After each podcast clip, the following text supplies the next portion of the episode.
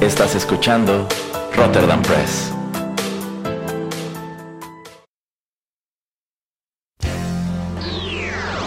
He-Man y los One Hit Wonders del universo. Yo soy Adam, príncipe de Eternia y defensor de los secretos del castillo Grayskull. Él es Pereira, mi más querido amigo. Fabulosos y secretos poderes me fueron otorgados el día en que levanté en alto mi espada mágica y dije, por el poder de Grayskull. Ya tengo el poder.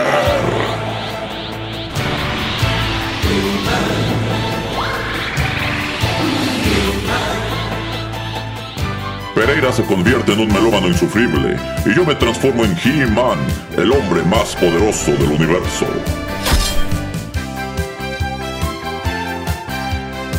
Solo tres seres comparten este secreto. El señor Álvarez, el padrino Larios y Erasmo. Juntos defendemos los One Hit Wonders del universo de las demoníacas fuerzas de Skeletor.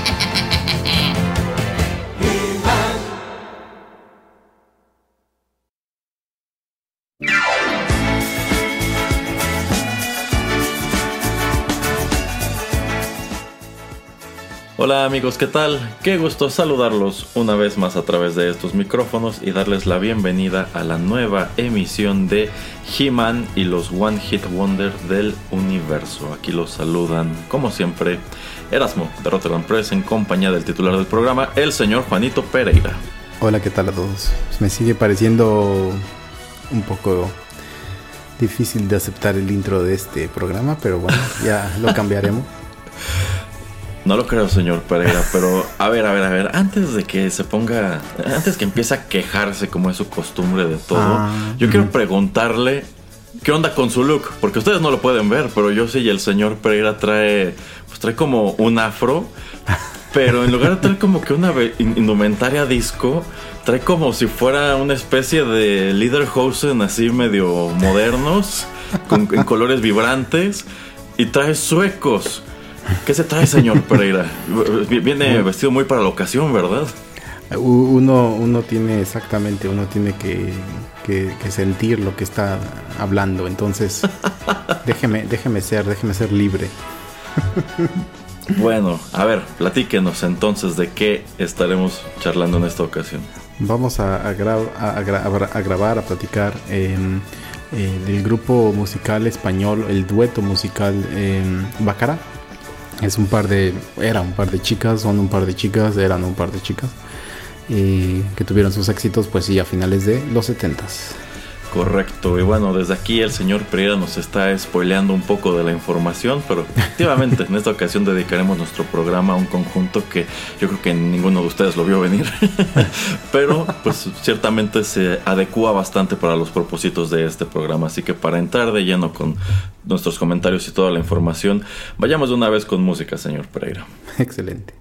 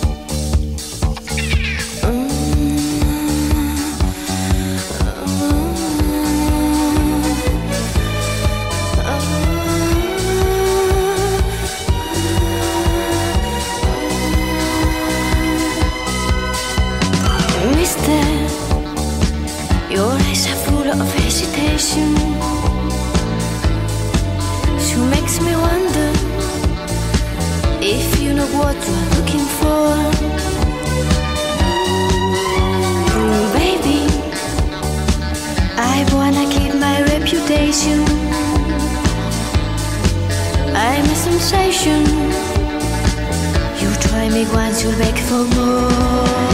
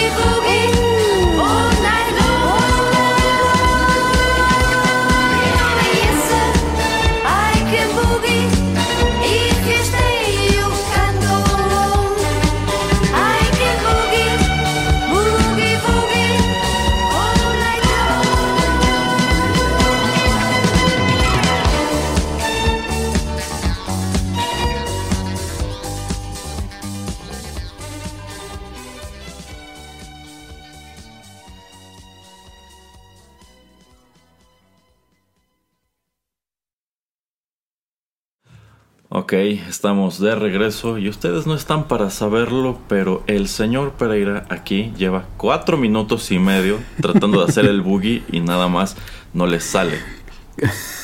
claro que sí, toda la noche puedo hacerlo, toda la noche. Yo, sé que usted necesita cierta canción para ello, señor Pereira, pero mire, ¿qué le parece si toma asiento, se acomoda bien en su silla? Después, en la siguiente canción sigue bailando. Por ahora, vamos a platicar sobre este conjunto. La canción que acabamos de escuchar se titula Yes Sir, I Can Boogie. Esto corrió a cargo de Bácara.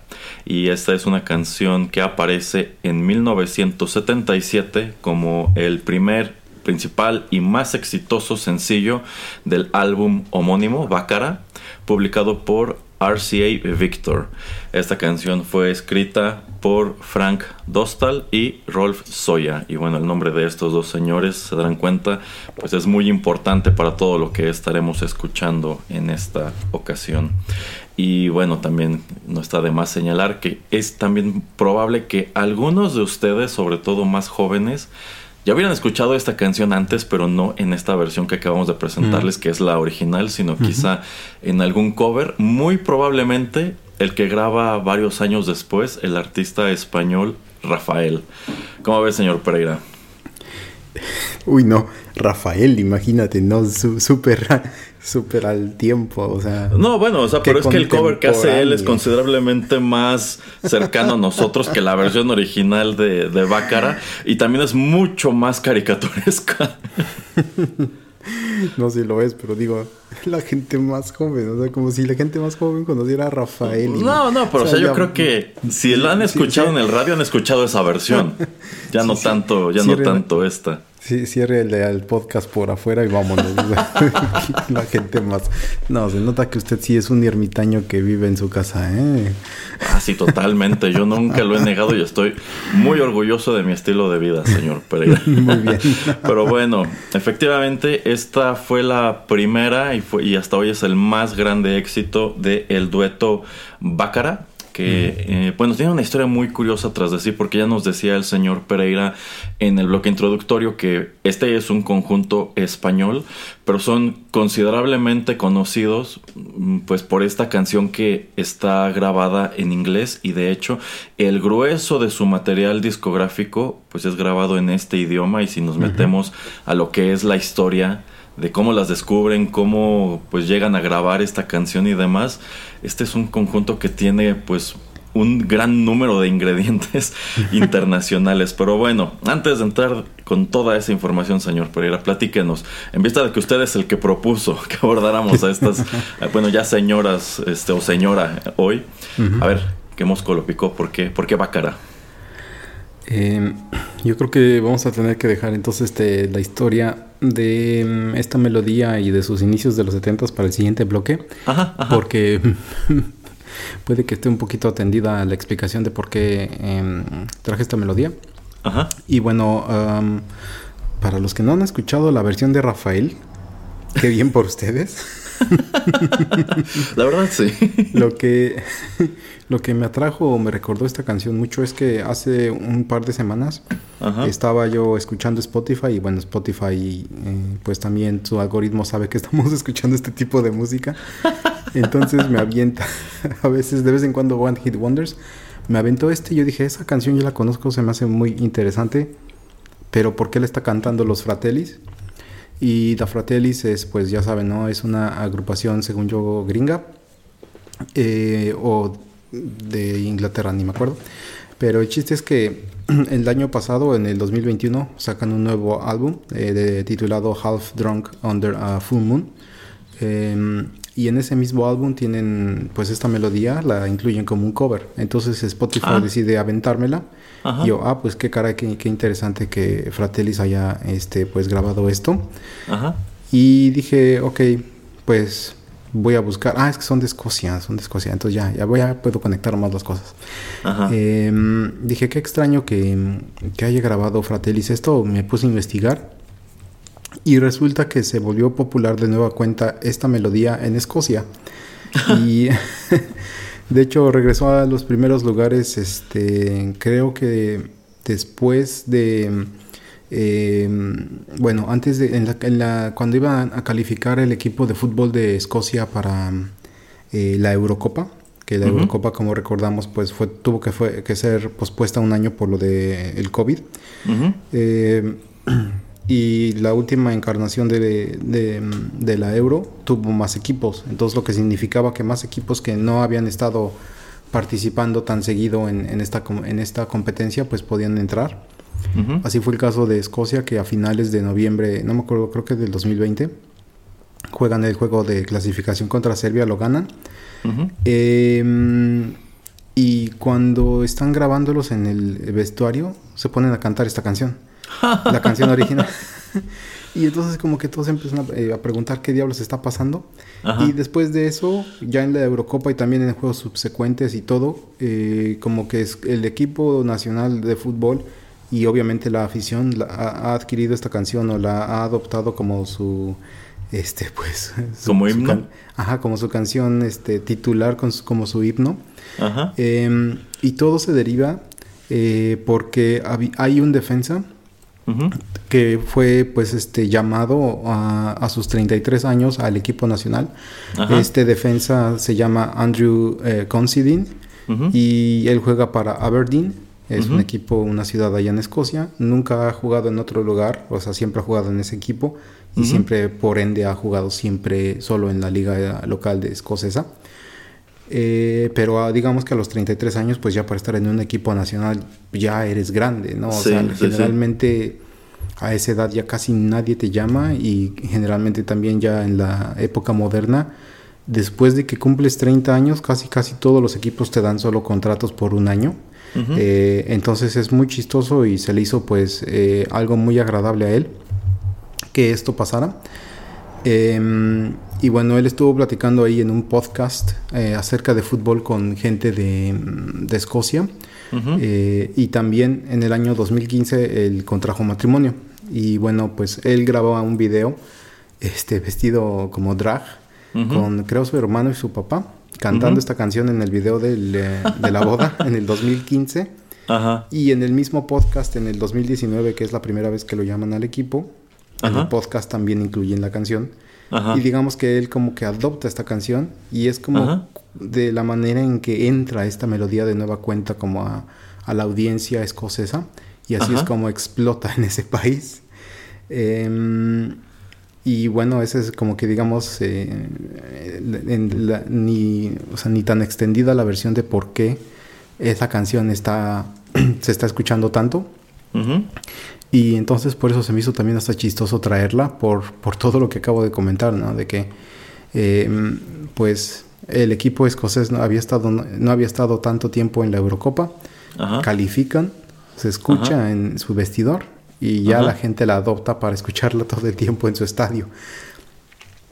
Qué chistoso y qué interesante. Bueno, igual eso es remitirnos un poco a esta emisión de arena que grabamos a propósito de música metal en el deporte, en donde comentábamos precisamente cómo hay eh, pues ciertos equipos deportivos que terminan adoptando canciones que pues en un primer vistazo tú no asociarías con el deporte o con ese deporte en específico. Entonces, muy curioso lo que nos está compartiendo el señor Pereira porque en lo último que yo pienso al escuchar Yes or I Can Boogie es en el fútbol y mucho menos en el fútbol escocés. Pero oiga, ya, ya que mencionó esto de que este, este defensa graba este video este, pues vestido en drag, pues cantando este, este tema, dicho atuendo drag es similar al que utilizaban estas dos señoras. No, por lo que estoy No. viendo ahora en la, en la foto, Ajá.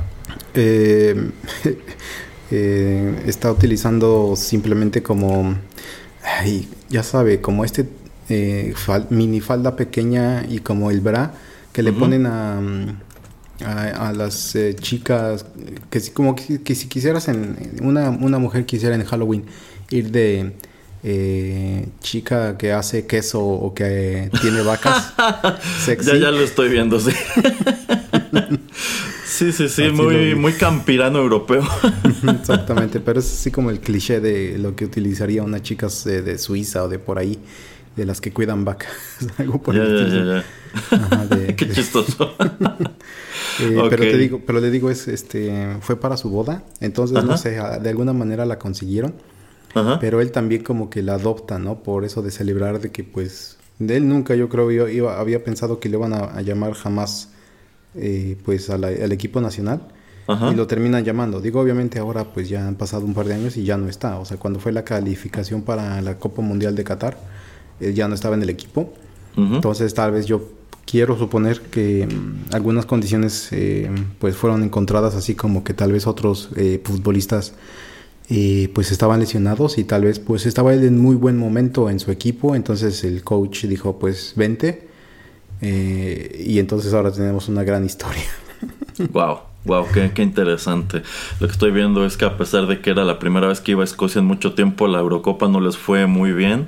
No, no, no. Pero bueno, realmente, a pesar de que el fútbol es muy importante, pues allá en, en Gran Bretaña, pues es como que el país que destaca en ese deporte es Inglaterra y no tanto Escocia. De hecho, antes ha destacado Irlanda que Escocia, pero mire qué interesante que pues la canción tenga pues 45 años después, bueno, sí, actualmente 45, hace dos, 43 años después de su lanzamiento, este revival tan curioso en Escocia y estoy viendo que pues sigue dando porque actualmente eh, aparece en un comercial de la cadena de tiendas H&M. No sé si usted lo ha visto, señor Pereira. No, de hecho tengo que buscarlo entonces. Sí, sí, sí. Y- Bueno, ajá, ajá. No, diga, diga, diga. Ah, bueno, este, ahora que menciono lo de eh, pues H&M, que es una cadena sueca, pues también eh, Suecia es un país en donde estuvieron muy familiarizados con, si no con Bacara en general, con esta canción, porque eh, lo cierto es que, pues, decir que es- esta canción está experimentando una suerte de revival allá en Europa es, pues, una, una especie de extensión porque en realidad es un tema que nunca ha pasado de moda desde que se estrena en 1977. Bueno, en aquel entonces fue un hitazo y desde entonces, pues, ha sonado si no en su versión original, en covers o en, en, otras cosas, pero digamos que es un tema que nunca ha pasado de moda. Sin embargo, pues en 1977 fue un tremendo éxito, llegando al número uno de las listas de popularidad, por ejemplo, en Suecia, en Holanda, en Noruega, en Alemania, en, eh, en Suiza, en el Reino Unido, eh, y bueno, curiosamente, a pesar de que las intérpretes son españolas, en España solamente llega al número 2. Y sobre lo que es la relación de este conjunto con España, podemos hablar un poco más adelante. Así que, pues sí, esta canción fue enorme. De hecho, a ratos, eh, tomando en cuenta que les toca surgir durante el boom de la música disco, de la música eurodisco, pues estas chicas... Eh, que pues prácticamente llegan al mercado con una producción bastante barata, a ratos llegaron a ser más populares que titanes de este género, como ABBA o como los Bee Gees, ¿no, señor Pereira? Sí, exactamente, que son esas eh, cosas muy, muy extrañas que luego dan la vida. Pero yo creo que eso podemos hablar en, en, el siguiente segmento. Nada más para terminar eso, eh, lo que estaba platicando de la Eurocopa. Eh, el, la competencia incrementa de 16 a 24 equipos y digamos que esta emisión iba a ser una celebración y generalmente pues ya como las Copas del Mundo que solamente se celebran en un país, esta edición eh, de cualquier manera ya estaba pensado antes de que fuera lo del COVID, que fuera en, en varios países. Entonces esto fue como en digamos 11 ciudades y le toca a Glasgow eh, recibir varios partidos de, de, la Eurocopa y ahí fue también pues donde termina eh, pues jugando Escocia que bueno uh -huh. como ya comentamos estaba con Inglaterra Croacia la República Checa y bueno nada más eh, termina empatando un juego pero sí termina también pues yendo la Eurocopa a ese país a ese estadio entonces pues también es por eso que eh, se escucha más el año pasado la melodía. Y uh -huh. para cerrar con lo de Fratellis, ellos eh, lanzan este cover y todo lo que recaudan del sencillo lo donan a una para caridad. Entonces, este uh -huh. también relacionado al fútbol. Y eso uh -huh. es lo que se me hace muy chistoso y agradable, ¿no? Que eh, pues son melodías que tienen muchísimos ayeres, que de cualquier manera reviven. Eh, aunque usted nos comenta, que digo, no ha estado fuera de eh, foco o de, o sea, esta canción yo recuerdo vagamente, no, no ¿usted se acuerda de esta canción? ¿O, o ¿cuándo, ¿cuándo, cree usted que fue la última vez que escuchó esta canción? Debe tener muchos años y de hecho era precisamente la versión que graban eh, Rafael y, y Janet. Uh -huh. eh, pero sí se había escuchado la versión original de Bácara y al menos yo tenía conocimiento de una canción más de este conjunto por motivos que voy a comentar precisamente okay. en el bloque que sigue. Okay. Pero para ir terminando, ajá. Sí, no, nada más para eh, terminar con lo que yo quería decir. Eh, de que, bueno, es como una melodía bastante... Es muy difícil de olvidar. O sea, no es sí. tan complicada, no es tan este, eh, elaborada. Uh -huh. Pero es algo que yo cuando la escuché la identifiqué luego, luego. Y, y, o sea, obviamente no me acordaba quién la cantaba. Uh -huh. Pero se me hizo muy chistoso que es una melodía que todavía aún la escucho y me agrada. Entonces eso también se me hace muy chistoso. Ah, ok. Eso es exactamente lo que uh -huh. le quería preguntar. Si le gusta o no le gusta sí, la canción. Sí, la verdad sí. Debo decir que a mí también, o sea, en realidad nunca he sido muy fan y me ha interesado gran cosa indagar en lo que pues fue esta moda disco de los de los años no. 70, sobre todo no. tomando en cuenta que me parece que tenían un sentido de la estética muy cuestionable. y bueno, también pues se ha convertido en una suerte de cliché por uh -huh. otros productos como podría ser la película Saturday Night Fever, uh -huh. eh, como podrían ser este ciertas canciones de los de los Bee Gees, este, pero había cosas interesantes y dentro de esas cosas interesantes yo creo que una gran peculiaridad fue precisamente Yes Sir I Can Boogie de Bácara. Pero bueno, vamos a escuchar otra canción, señor Pereira, y en el siguiente bloque quiero que ahora sí entremos un poco a lo que es la historia de este conjunto uh -huh. y un número de curiosidades. Muy bien. Ya volvemos.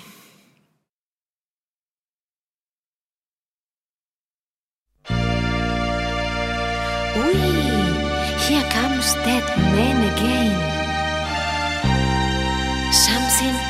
Way he moves makes me sorry. I'm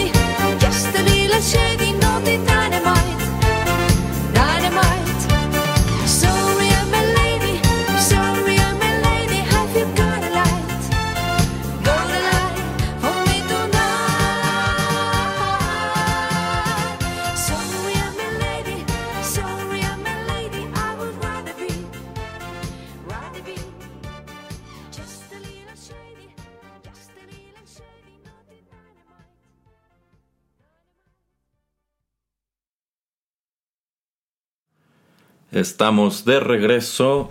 Una vez más escuchamos a Bácara, en esta ocasión con el tema Sorry I'm a Lady. Este fue el segundo sencillo que se desprendió de su álbum debut de 1977. Esta canción también fue escrita por Frank Dostal y Rolf Soya. Y bueno, ahora sí, señor Pereira, vamos a platicar un poco sobre los orígenes de este conjunto, de dónde salen y cómo es que en cuestión de prácticamente un año, pues estas dos pasan de, pues de ser totalmente desconocidas a convertirse en un acto eh, pues internacional, conocido sobre todo allá en Europa que fue su principal mercado. Bueno, pues la historia de estas dos arranca en 1976 cuando la bailarina de flamenco María Mendiola le propone pues a una colega, a una colega suya llamada Maite Mateos que formen un dueto en el cual cantarían y bailarían, un dueto llamado Venus y con el cual pues es- querían hacer una carrera en paralelo a lo que estaban llevando a cabo dentro de la escena del, del flamenco.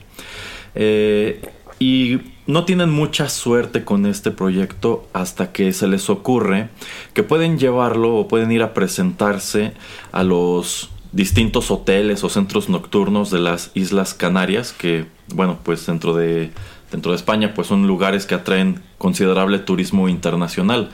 Eh, y es precisamente allá en donde son descubiertas por un eh, productor llamado Leon Dean, quien eh, pues trabajaba, al parecer era un alto ejecutivo de la compañía de discos o la compañía discográfica RCA y pues al verlas eh, interpretar queda pues muy sorprendido de la manera en que cantan, la manera en que bailan y pues se da esta escena totalmente cliché de que se les acerca y yo haré unas estrellas de, de- de ustedes. Y bueno es este es, es de notar que siendo RCA, eh, bueno, este señor trabajaba para la eh, para la rama alemana de RCA y bueno, pues las Islas Canarias, bueno, en general las islas españolas como que son importantes destinos turísticos para, para los alemanes. Y es allí en donde entra el juego el siguiente ingrediente porque él, antes que producirlas en España, él se las lleva a Alemania a que graben allá y a que pues estos dos eh, compositores alemanes, Frank Dostal y Rolf Soya, escriban las canciones que habrán de interpretar para su gran álbum debut, el cual a pesar de que ellas son españolas y el disco es escrito por alemanes y se está produciendo en Alemania, pues la mayoría de las canciones son presentadas en inglés con toda la intención de competir precisamente en la escena Eurodisco. ¿Cómo ves, señor Pereira?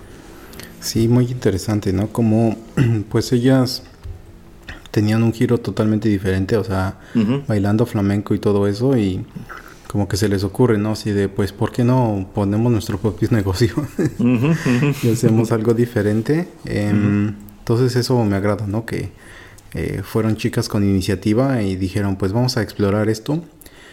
Y te das cuenta, ¿no? Que ahí cómo existían pues cazadores de talentos, ¿no? En todos lados y cómo eh, pues todo se movía de una manera muy distinta hace tantos años, ¿no? Ahora, si quieres encontrar a la nueva gran estrella, pues eh, como cazador de talentos me imagino te metes a YouTube o a Ti- TikTok o a Instagram a buscar a ver a quién encuentras. Eh, pero en ese entonces, pues sí tenías que hacerle a, a la chamba. No sé si este productor estaba de vacaciones o también Muy probablemente, supongo. Y ah, bueno, y se encuentra pues a estas chicas y eh, todo se conjunta, ¿no? Para que creen un, un gran título, como este gran sencillo que lanzan, que fue el que escuchamos anterior. Y pues eso es lo que desenvuelve, ¿no? Que creen el primer álbum, como ya nos comenta usted. Así es, y bueno, eh, como parte de pues convertirlas en algo distinto, pues eh, abandonan el nombre con el cual se presentaban hasta ese momento que era Venus en favor de Bácara, que ojo aquí es sin T al final porque bueno, Bácara se supone que es una variedad de rosa de una tonalidad pues prácticamente pegándole a negro, es como si fuera una, una rosa negra, pero eh, Baccara- Baccarat con T al final en realidad es un juego de cartas del cual el señor Pereira seguro nos puede platicar en vista de que él ha confesado anteriormente aquí en el podcast que es un vicioso de los juegos de cartas. No, no, no, no, mire, yo nada más le tengo que decir algo. Mi amigo Ian Fleming y yo, un día entre copas, estábamos platicando y, y- y usted no está para saberlo, pero así es como surge la idea de James Bond y él me debe y me debe todavía muchas regalías, ¿eh? la verdad. Sí, sí, sí, seguro. Bueno, pero precisamente esta cuestión de la rosa se incorpora al que fue el logotipo de este conjunto durante un número de años, que pues son las letras en negro con un contorno blanco y pues está como subrayado el nombre con, con una rosa. Y también el hecho de que sea una rosa negra se traslada a la imagen que eligen para ellas, en vista de que eran dos chicas, pues deciden ir, de- bueno, con ellas toman una decisión que va muy en contrapuesta con la- lo que era la moda de la escena disco en aquel entonces, porque en lugar de darle- darles este zapatos de plataforma, pantalones acampanados, blusitas medio hippies y cosas así, pues de- deciden que ellas se presentarán en pues en vestidos de noche o vestidos de gala una vestida totalmente de negro, otra vestida totalmente de blanco y en sí es la imagen que este conjunto viene manejando hasta hoy, porque todavía existen, pero más adelante vamos a platicar sobre esta cuestión de que todavía existen, digamos que hay que subrayarlo y ponerle un, un asterisco grandote.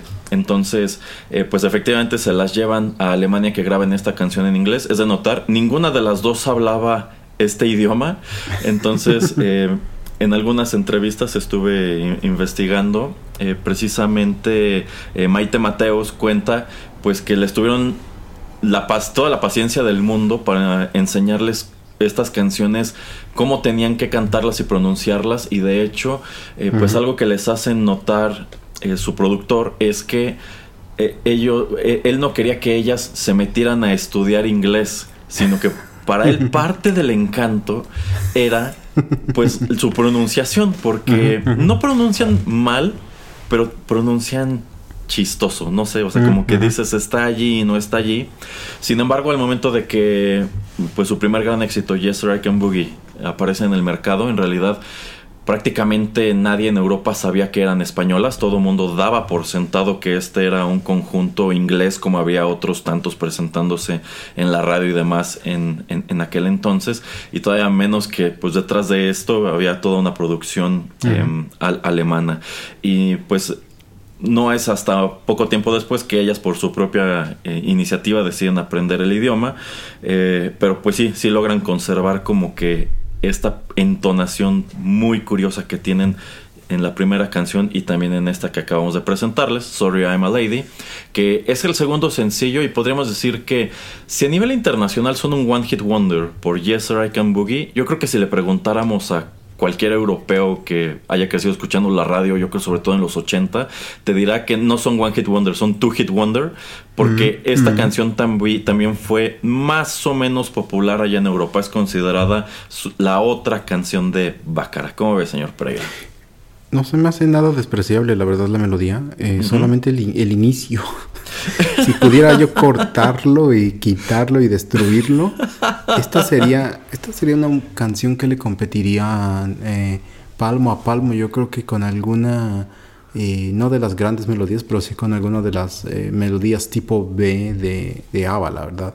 O sea, sí se escucha. A mí no me, no me desagradó, la verdad. O sea, es algo repetitivo en un punto del coro, ok. Ujú. Pero quítale el principio y a mí la verdad no me desagrada. Eh, Efectivamente, creo que no es nada despreciable. Una gran peculiaridad que tienen estas dos canciones es que son exageradamente pegajosas. Son ese tipo de cosa que si la escuchas por error o por casualidad en algún momento, quizás se te quede como un gusanito en la oreja el resto del día. Yo creo que sobre todo esta por aquello que usted comenta de que el coro es muy repetitivo. Y sí, sí tiene esta introducción de Here comes that man. Oh, no. en donde pues constatamos que en ese momento el inglés no era, no era lo suyo, pero también asomamos a una tremenda peculiaridad que es, es el hecho, bueno, de cómo se desenvolvían en el estudio, en el escenario estas dos. Porque a pesar de que es un dueto, es solamente una voz la que lleva casi todo el peso de la canción y esa es la voz de Maite Mateos mientras que María Mendiola eh, pues por lo regular quedaba más al fondo haciendo como gemidos y cosas así. una, una gran peculiaridad de estas canciones de Bácara es que en todo momento la intención era, pues no meterles una carga así como que erótica que estuviera en la imagen de estas chicas, pero como que sí tenían pues estas cuestiones como, no lo sé, como esto de, de- de- de los gemidos o estos, estos murmullos, estos susurros muy este, agudos al fondo. Entonces, eh, bueno, como que esa era la manera en que estaba construido. En realidad Maite era la que, la que cantaba y María era más que nada su, su apoyo. En, tanto en las canciones como pues en sus, en sus interpretaciones en, en directo, en las cuales pues en realidad María lo que más hacía era estar bailando y pues precisamente esta cuestión yo que quiero que la exploremos un poco más ya hacia el final de, de este programa. Así que coincido, no es una mala canción, tiene, una, tiene un intro un poco curioso. Y, y lo mismo, sí, si se lo quitaras, quizá empiezas de una manera un poquito menos ruidosa, un poquito menos bochornosa, diría yo. ¿Algo más que quiera comentar sobre algo de alguna de estas cuestiones o sobre Sorry I'm a Lady, señor Pereira? Eh, no. Eh, tengo otros comentarios que hacer de- del dueto, pero me los guardo para los siguientes bloques. Ok, en ese caso, vayamos con más música.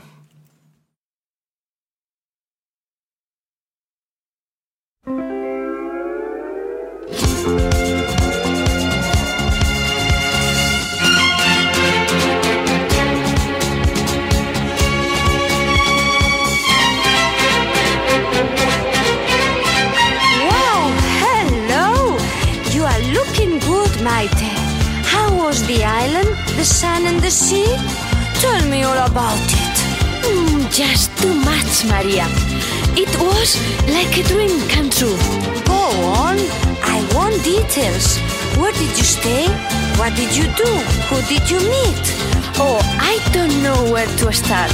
Well, the most important thing first. Any romance? All right then.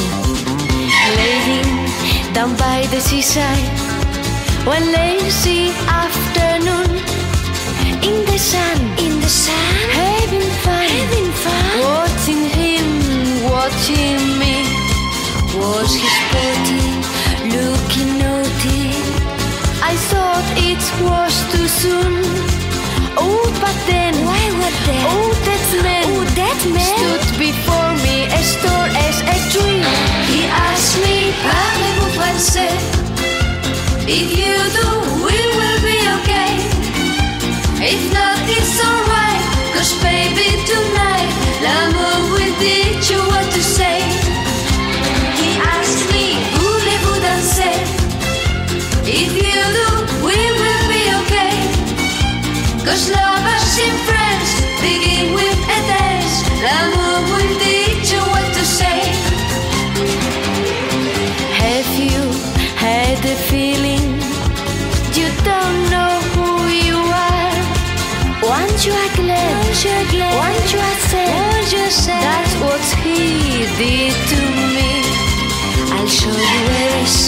the way to Paris. I don't care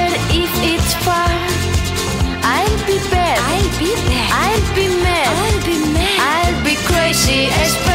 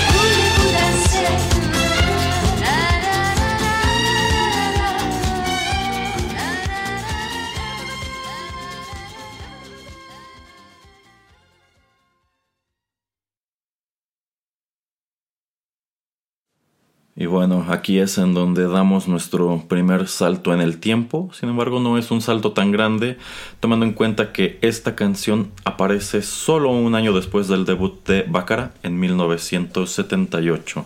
Esto se titula Parlez-vous français y este fue el primer sencillo del álbum Light My Fire. Esta canción también fue escrita por Frank Dostal y Rolf Soya. Y en caso de que se lo estén preguntando, en caso de que el título del disco les suene parecido a esta cuestión de Light My Fire, pues sí, sí tiene totalmente que ver con esa famosa, famosa canción de los Doors, porque otra tremenda peculiaridad de Baccara es que todo a lo largo de su temprana discografía hay un gran número de covers, entre ellos una versión pues muy en su estilo de Light My Fire de los Doors. No sé si el señor Pereira ten- haya tenido la curiosidad de buscarla. No, de la que sí escuché un poco fue la de Can't, eh, can't Wait Falling in Love with You o Can't Blame Falling la Can't de- Help Falling in Love with You. Esa, de Ajá. Elvis. Pero no, no escuché la otra. Lo que sí me estaba preguntando es este.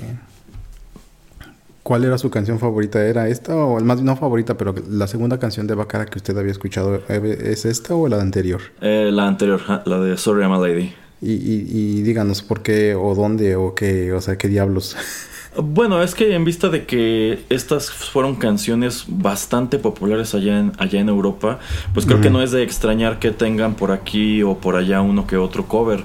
Y de hecho, antes de que conociera la versión original de Baccara, a mí me toca escuchar Sorry I'm a Lady en el cover que graban ya hace unos años Alaska y Dover, que pues son Ah. otros dos actos musicales españoles. Que bueno, Dover también tiene la peculiaridad de que cantan, creo que todo en inglés. E igual hay mucha gente que asocia a Dover quizá con la escena grunge noventera o ya tardía de los 90, principios de los 2000 y no saben que pues en realidad es un conjunto español porque el grueso de su producción es en inglés. Pero alguna vez, pues paseando o perdiendo el tiempo en YouTube precisamente buscando música de Dover me encuentro con eh, Sorry I'm a Lady, pero tenía la peculiaridad de que quien subió ese video a YouTube lo grabó del radio. Oh, wow. Entonces me llama la atención que es Dover y que también aparece allí eh, Alaska. Y al final, antes de que termine la canción, entra el presentador y es quien aclara que es un cover de Bácara. Y es cuando yo digo, ah, caray. No, no, no, no, no, no lo, no, pues no tenía idea. Entonces, por eso es que yo conocía Sorry I'm a Lady. Qué chistoso. A ver, yo tengo una teoría basada en lo que acabamos de escuchar con la de Parlez-vous francés. Ajá. Eh, bueno, aparte de que esta melodía también la graban, o sea, la graban en varios idiomas, que eso también se me hace muy chistoso. O sea, también la, la- en inglés, en francés, no sé si en español. Eh, pero a ver, le tengo una pregunta. En- cuando uno ve o cuando yo veo eh, anime japonés, eh, algunos personajes dicen como, ah, es que eso no tiene sentido o qué locura, pero dicen bacana o bac... Entonces, ¿o cuál es la palabra que utilizan? ¿No se acuerda usted? Eh, híjole, no, no, no, no sé muy bien. O sea, cuando, como cuando se sorprenden, yo Ajá. me he percatado que es mucho nani o nanyate. Pero, por ejemplo, vaca, vaca en sí es, es como tonto, es como estúpido en, en japonés. Entonces, Ah. quizá la manera en que lo ha escuchado No, usted es como- el como, ¿qué estás diciendo tonto? No sé. Bacana o algo por el estilo. Entonces, como que, por alguna razón, cada vez que escucho el nombre de estas, de esta agrupación, nada más lo único que puedo pensar en es, es en algún este personaje eh, de anime diciendo qué diablos o eso de qué locura o yo que- algo así ha de ser esto de bacana o no sé alguien alguien que sepa más debe de, de decirnos. Eh, esa es una. Ajá, la otra es que alguna una de las voces de estas chicas ajá. eh, me hace recordar muchísimo esta canción que no estuve tratando de buscar rápidamente antes de la grabación, pero no la encontré. O sea, no encontré el título de esta graba em, melodía que em, es instrumental y solamente tiene como es coro, pero no es cantado, sino ¿cómo se dice eso? Tatara- no tatareateado, pero ya entienden, ¿no? Que hace ruido una chica en la de los Caballeros del Zodiaco, cuando es una canción, cuando es una canción triste, la canción triste, la de se está muriendo a alguien, ¿no? ¿Me entiende? Ah, bueno, es que ahí hay que aclarar que Los Caballeros del Zodiaco o Saint Seiya tiene catálogo de canciones tristes y dramáticas. Híjole, te voy a tener, que- le voy a tener que pasar, pero es de las primeras, es así, no sé. de Mm, bueno, es que me parece que en, en todas ellas sí es la misma cantante, pero sí, sí, ahora, ahora que usted lo menciona, efectivamente, pues son, son, son piezas musicales que no tienen letra y ella como que, como que es- hace lamentos, ¿no? Porque son canciones eso, tristes. eso. Entonces, sí, me- sí tiene razón, se parece un poco una de las voces a lo que hace esta otra chica al otro lado del mundo. Y Pero por- qué curioso que el señor Pereira hoy anda desatado asociando Eurodisco con anime. No, y espérese. Oh, Dios. que que también por alguna razón eh, por el mismo tipo de voz y por lo que acabo de comentar yo sentiría que este tipo de melodía que acabamos de escuchar yo la escucharía eh, en el background o de ambiente de algún capítulo por ejemplo de Sailor Moon o por- no sé por qué así como que se me vino la idea a la, a la mente y yo sí sí será sí sí lo habrán usado y es que también como todo eso de que usan de, usan de cuerdas y esta voz de esta chica se asemeja para mí para muchas eh, cosas de ese estilo que existían en ese, en ese tipo de dos animes. Entonces como que, no sé, o sea, tal vez este me comí demasiados hongos aquí que encontré en, las- en los cartones de las pizzas del señor Erasmo. eh, o algo pasó, pero como que es mi aso- mis asociaciones todas debrayadas, yo lo sé. pero tenía que exponerlo.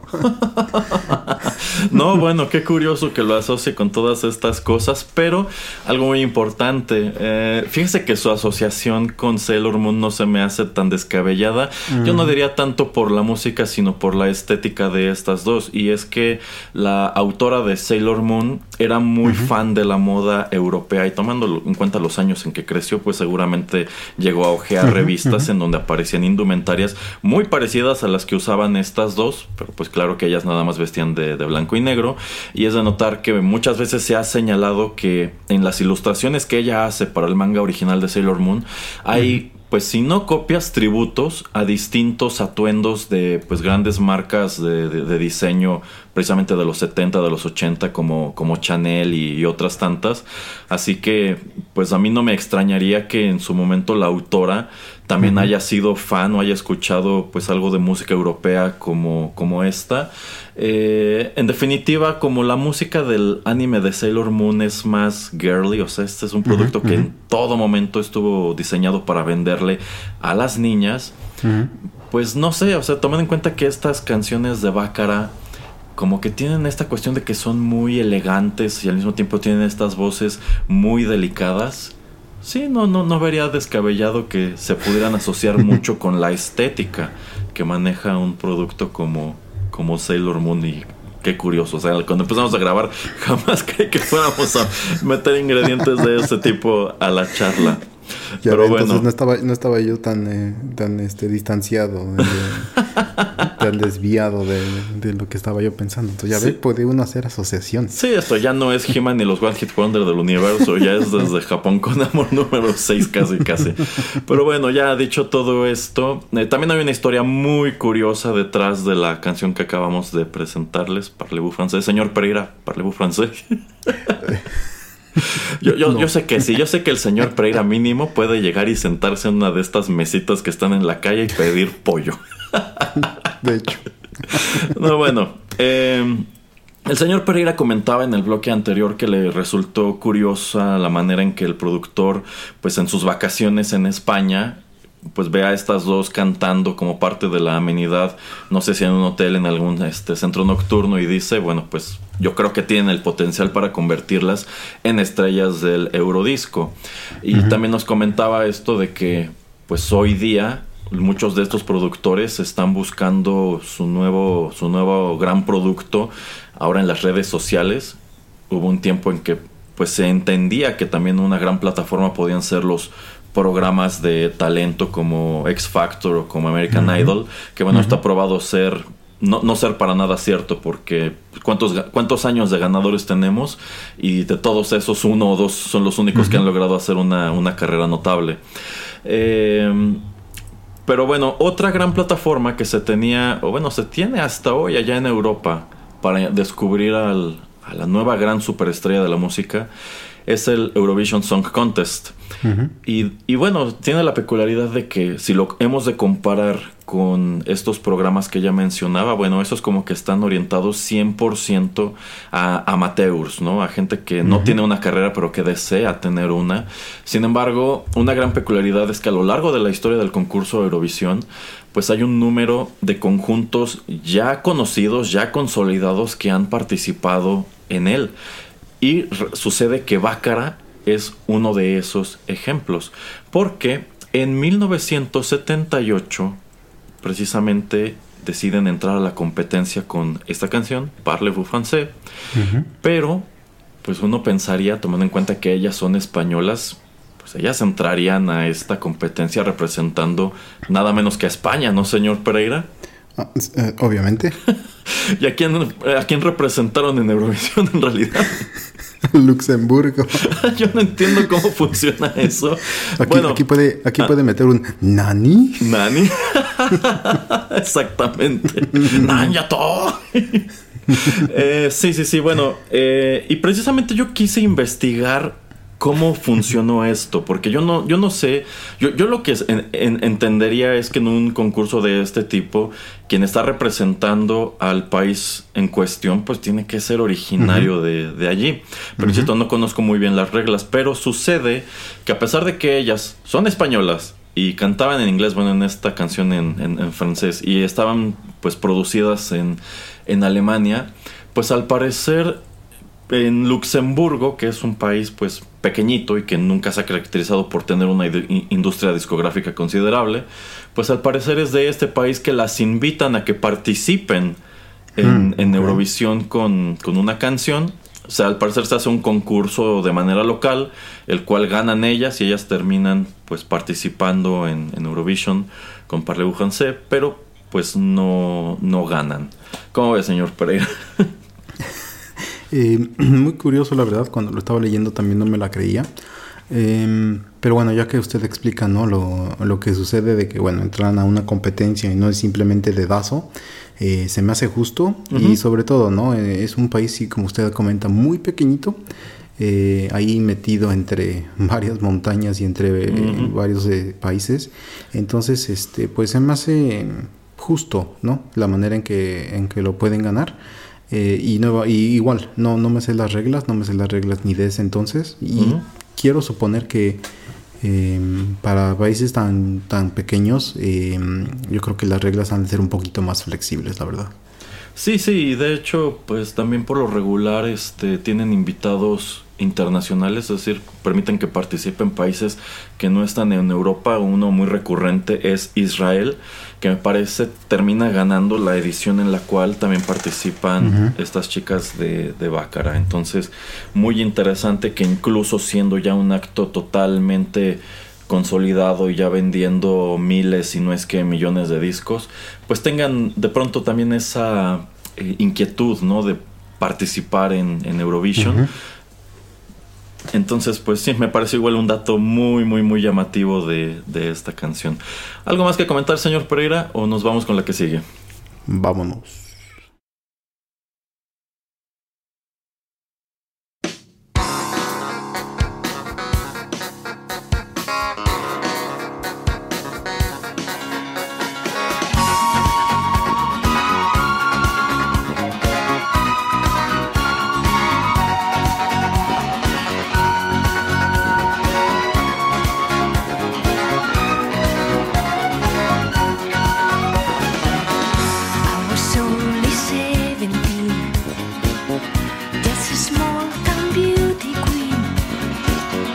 Place.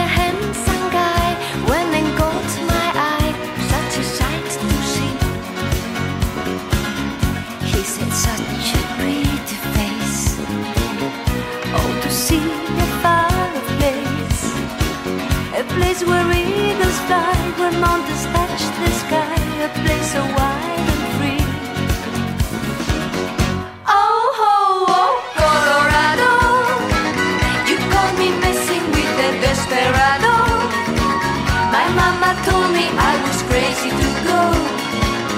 When you're in love, you're such a fool, don't you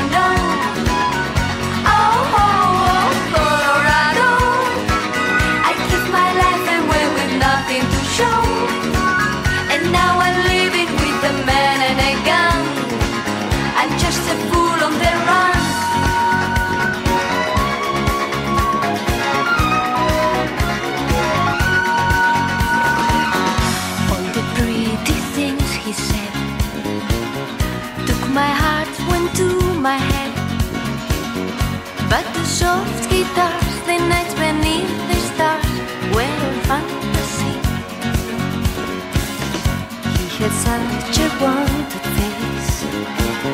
I wanted it was every place. I'm nothing in his hands. This devil know the man.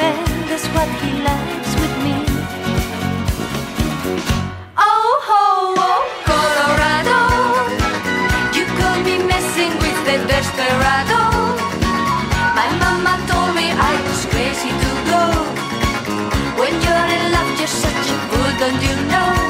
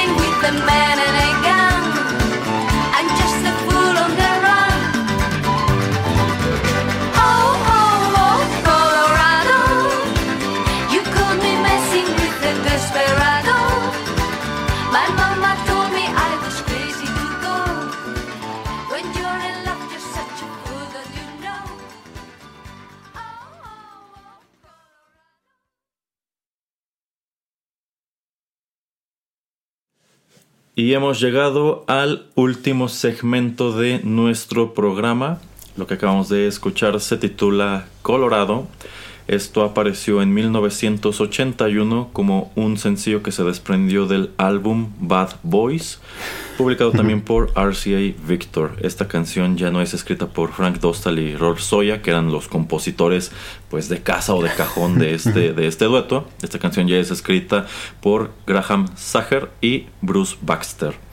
Y bueno, esta canción y este disco son pues digamos relativamente importantes para la historia de este conjunto porque algo que hemos mencionado ya un número de veces a lo largo de las distintas emisiones de He-Man y los One Hit Wonder del universo es que así como de pronto estos actos se, se encumbran muchísimo también suelen tener unas caídas medio catastróficas. Y es que aquí estamos llegando al punto en el cual digamos la dinámica que les habíamos descrito antes, la manera en que se desenvolvía Bácara en el estudio, en el escenario, pues viene a pasarles la factura. Eh, en realidad, Bad Boys es el cuarto y último lanzamiento discográfico de este conjunto. Y si el primero fue pues todo un éxito y quizá el segundo aún todavía se escuchó un poquito allá en Europa, bueno pues el tercero y el cuarto ya lo hicieron muchísimo menos y este cuarto incluso menos que el tercero. ¿Por qué? Bueno, en buena parte porque estas dos, Maite y María, ya tenían una dinámica de trabajo llena de, fricciones y esto derivado sobre todo del hecho de que pues en realidad quien cantaba el grueso de las canciones o a quien en el estudio se le daba prominencia era a Maite, quien la verdad sea dicha es quien cantaba mejor. Eh, como parte de la investigación por el programa quise buscar alguna interpretación que fuera en vivo, en vivo. Y algo que, que, que, noté es que estas dos eran muy amigas del playback, pero sí encontré una grabación en vivo en un programa en la, en la televisión española. Eh, y debo decir, la interpretación era, pues yo no diría deficiente, pero no... O sea, se notaba que les, que les ayudaban un poco en el, en el estudio. Y era de notar, pues, que efectivamente Maite sí lograba replicar bastante bien lo que tú escuchabas en el disco, pero María no. Entonces, eh, María, digamos que llega a un punto en el cual se harta de ser la sombra de Maite. Y precisamente cuando llega este disco, Bad Boys, que me parece que este ya no se produce en Alemania, sino en Inglaterra, y de hecho ya estaba tratando de tener un sonido más dance, que como más de high energy, que era lo que estaba empezando a ponerse de moda en ese momento. Bueno, pues sucede que ellas graban este álbum Bad Boys en donde en primer lugar se alejan un poco de lo pues del sonido por el cual eran conocidas y en segundo lugar pues ya venían arrastrando estas fricciones. Y Maite cuenta en una entrevista que pues ya teniendo los discos terminados, ya estando pues empacados, listos para, o me parece que incluso ya habiendo sido entregados a tiendas, pues María decide, pues quiero suponer que demandar a la, a la discográfica, eh, exigiendo que se hiciera una nueva mezcla de este disco en el cual le dieran más protagonismo a su voz de la que tenía en el corte original. Y esto ocasionó que este disco fuera pues este retirado por la discográfica para cumplir este capricho y pues lo colocaran otra vez en, el, en, las tiendas. Y es precisamente por eso que no tiene la misma exposición que tuvieron los discos anteriores y pues tomando en cuenta que ya no, no funcionaba la mecánica de estas dos, es cuando deciden pues romper, cada quien seguir su propio camino y digamos que es precisamente en 1981 que llega a su fin la encarnación original de Bácara. ¿Cómo ve, señor Pereira? Sí, eh, como ya hemos comentado, ¿no? Son esas cuestiones que eh, pues le ponen fin a estas agrupaciones que, sobre todo esta, que fue la primera melodía, la que fue la exitosa, eh, la que les da pues ese gran boom, ese gran impulso y ya después pues es muy difícil a veces replicar este gran éxito. Em, también aunado a que pues ese tipo de música, la música que ellas estaban ah, realizando, y pues ya iba en decadencia, ¿no? Entonces ya para este eh, año pues era más el rock pop o eh, música ya en cierto modo pues este alternativo o, lo que hacía por ejemplo eh, Depeche Mode y todo ese tipo de agrupaciones pues ya iba más a la alza. Entonces pues ya eh, como que no había tanto espacio, ¿no? Y sobre todo una agrupación que no estaba tan establecida y que como ya comento nada más tuvo un gran éxito y tal vez dos como ya comentábamos en Europa, pues muy difícil, ¿no? Y sobre todo con este tipo de situaciones donde pues una de las cantantes no se encuentra tan satisfecha porque eh, pues obviamente se da cuenta del protagonismo que eh, la otra tiene más y pues yo creo que también se, se, da cuenta no de em, las dificultades que, que, tiene eh, ella al cantar y que pues las facultades no son las mismas. Entonces pues entre celos eh, entre que no tenemos un éxito nuevo y varias otras cuestiones, pues es así como muchos de estos grupos pues dicen mejor ya hasta aquí. Exacto, exacto. Y bueno, ambas eh, comienzan una carrera en solitario, sin embargo, ninguna logra tener éxito y en 1983 eh, Maite Mateos decide formar una vez más Bácara, pero eh, en esta ocasión acompañada por otra, por otra cantante. Y bueno, eh, en sí, desde 1983 hasta la fecha, ella se presenta pues con este nombre. Y pero, sin embargo, pues a lo largo de los años ella ha tenido, me parece que un total de 13 compañeras. Wow. Es decir, ahí queda más que claro que quien está llevando las riendas es, es ella. Y digamos que ha sido muy constante, pues prácticamente aferrándose a sus éxitos de antaño, porque lo cierto es que no ha arrojado nueva música, no sé si porque no haya tenido la intención de hacerlo, porque esté muy aterrizada en el hecho de que pues fueron muy conocidas por un par de canciones y en realidad eso es lo que está esperando escuchar todo mundo. Lo cierto es que también durante todos los años que siguieron a la ruptura de la encarnación original de Bácara, pues fue un intercambio de declaraciones, dimes y diretes eh, en los medios. Eh, y por su parte, María Mendiola, luego de que tampoco logra tener éxito con los sencillos que arroja por su cuenta después de 1981, en 1985 decide formar el dueto New Bácara, igual con, otra cantante, eh, y más adelante le quita el New y se queda como Bácara. Así que hasta hoy existen dos, dos duetos que llevan el mismo nombre y son este y se conducen de manera totalmente separada y de pronto es muy difícil distinguir cuál es cuál, ¿no? Porque en ambos casos es exactamente el mismo concepto. Dos mujeres cantando sobre el escenario, una vestida de negro, una vestida de blanco y al parecer en algunos puntos una chica que cantaba con una terminaba cantando con la otra. Y en una entrevista que vi precisamente con este Maite Mateos, ella cuenta que en alguna ocasión las dos encarnaciones de Bácara coincidieron en Moscú. y que, pues, al, parecer a una la habían contratado para cantar en un lugar y a otra en otra parte. Supongo que las dos estaciones o los dos clubes, lo que fuera, querían a Bácara y dijeron, bueno, pues es que esta versión ya no está disponible, márcale a la otra. y que al parecer hicieron todo lo posible por porque no fueran a encontrarse, porque pues ya su relación este, nunca, nunca se enmendó, pero que al parecer las chicas que las iban acompañando, esas sí llegaron a coincidir y al parecer se fueron de, de fiesta y fue como que no se vayan a enterar porque capaz que nos corren. Entonces, eh, me parece muy curioso, porque bueno, antes hemos comentado otros casos como el de Berlín, que la encarnación original de Berlín también llega hasta cierto punto, después aparece otra que ya no tiene a los mismos integrantes, pero en este caso no tenemos una, tenemos dos encarnaciones que se llaman igual. No sé si en algún momento hayan tenido alguna suerte de pleito legal por esta cuestión, pero tomando en cuenta que ya llevan muchos años trabajando de esta manera, probablemente llegaron a la conclusión de, bueno, vamos a manejar un tipo de competencia, a ver quién hace el mejor eh, Bácara.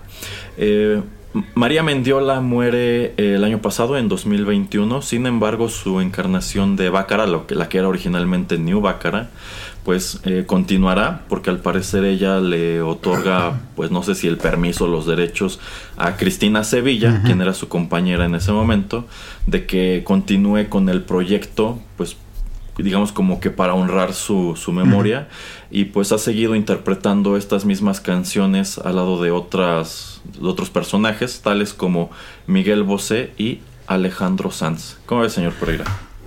Pues muy interesante, ¿no? Y nuevamente, eh, o sea, me sueno luego a disco rayado, pero es también lo que me gusta de este ejercicio que hacemos de este, de este programa. Eh, Pues son historias, ¿no? Más que historias de música, son historias de vida, ¿no? Y las relaciones y eh, la manera en que pues puedes crear algo y destruirlo o dejarlo ir o ese tipo de cuestiones, ¿no? Entonces, eh, pues me gusta mucho el tener estos ejercicios porque pues es un, un tipo de historia diferente el cual pues tal vez no exploramos mucho en, en, otras facetas o en otros lugares aquí en el programa pero en el podcast perdón pero que pues en este programa sí sí lo hacemos entonces eso me agrada bastante. Sí sí o sea creo que lo interesante del programa realmente es eso las historias y cómo pues a pesar, a pesar de que todos estos actos parecieran compartir un gran número de elementos entre sí. Es interesante lo que sucede con ellos una vez que pasa ese gran pico de su fama, como algunos han sabido sostenerse, como uh -huh. algunos ya se convirtieron en algo totalmente uh -huh, distinto, uh -huh. como algunos ahora existen por duplicado. Entonces sí, sí, es, es, parte de la riqueza, creo yo, de este ejercicio que, como todos bien saben, fue ya del señor Pereira, por eso el programa sí. se, se, llama como se Uy, llama. Sí. Y qué bueno que todo este tiempo después se trata pues precisamente de los One Hit Wonders y no tanto de estas figuras de Motu que colecciona no, no, el, el, señor Pereira. Pero bueno, ya que estamos llegando al final de este programa, ¿algo más que quiera agregar? ¿Algo que se nos haya olvidado eh, comentar? Solamente para que la gente entienda el impacto que tuvieron estas chicas uh, con uh, Yes Sir I Am a Boogie, eh, perdón. Eh, es cuando sale este sencillo como sencillo, vende más de 18 uh -huh. millones de copias o ha vendido en tu trayectoria más de 18 millones de copias. Esto las hace pues el, el grupo, el dueto femenino o la cantante femenina, o sea, los dos, como agrupa, eh, agrupan a los dos, o sea, eh, o mujer o dos sí, mujeres. como conjunto Ajá. y como solista. Ajá, pero de género femenino, con más uh -huh. ventas eh, de sencillos de esta melodía, que son más de, como ya comento, más de 18 millones. Y pues le han pegado o le han ganado a pues a grandes melodías o a melodías tan memorables como My Heart Will Go On de Celine Dion. Así es que ah. saludo a Archiduque y también a... Al Archiduque no le gusta esta información. y también All I Want for Christmas Is You de, Maria, de Mariah Carey. Eh, wow. Y yo creo que me... O sea, yo me, me, me, puedo imaginar que si volvieran a sacarla como sencillo ahora por lo que comentábamos del de equipo nacional de Escocia, pues yo uh -huh. creo que un poquito más este extensos las ventas y un poquito más este la distancia que eh, seguramente va a tomar en contra de estas otras dos artistas, ¿no? Entonces, eh, pues son cosas que también se me hacen muy interesantes como algo eh, que sale en 1977 fue tan famoso como para que su sencillo fuera pues tan vendido. Sí, y cuando te pondrías a pensar que algo salido de España puede rebasar en ventas a, estos, a estas cantantes tan enormes, uh -huh, ¿no? Uh -huh. Que bueno, eh, ya que estoy mencionando España, mi último comentario es que también este dueto es el testimonio eh, de que nadie es profeta en su propia tierra, porque a pesar de que estamos diciendo que pues fueron tan famosas a nivel internacional y que cantaban en inglés y que representaron a Luxemburgo en, en Eurovisión uh -huh. y una de ellas de hecho también trató de representar a Suecia en el, en el 2004 pero termina por no, no ganar el concurso local. Bueno, pues lo cierto es que nunca han sido tan famosas en España. Uh -huh, uh -huh. Y es más, en una de las entrevistas que vi con Maite Mateos, ella observaba que únicamente llevaron a lo largo de, de, de, la historia de la encarnación original de Bácara una sola gira por España. Wow. Porque en realidad como que los productores españoles no tenían mucho interés en llevarlas para allá. Así que pues Yes I Can Boogie llega nada más al número 2 allí uh -huh. y después de eso no vuelven a figurar a figurar en listas, pero pues qué chistoso, uh -huh. ¿no? De hecho. yo, yo, quiero suponer que quizá en su momento no hay tanto interés de la escena española por ellas porque precisamente cantaban en uh -huh, inglés uh -huh.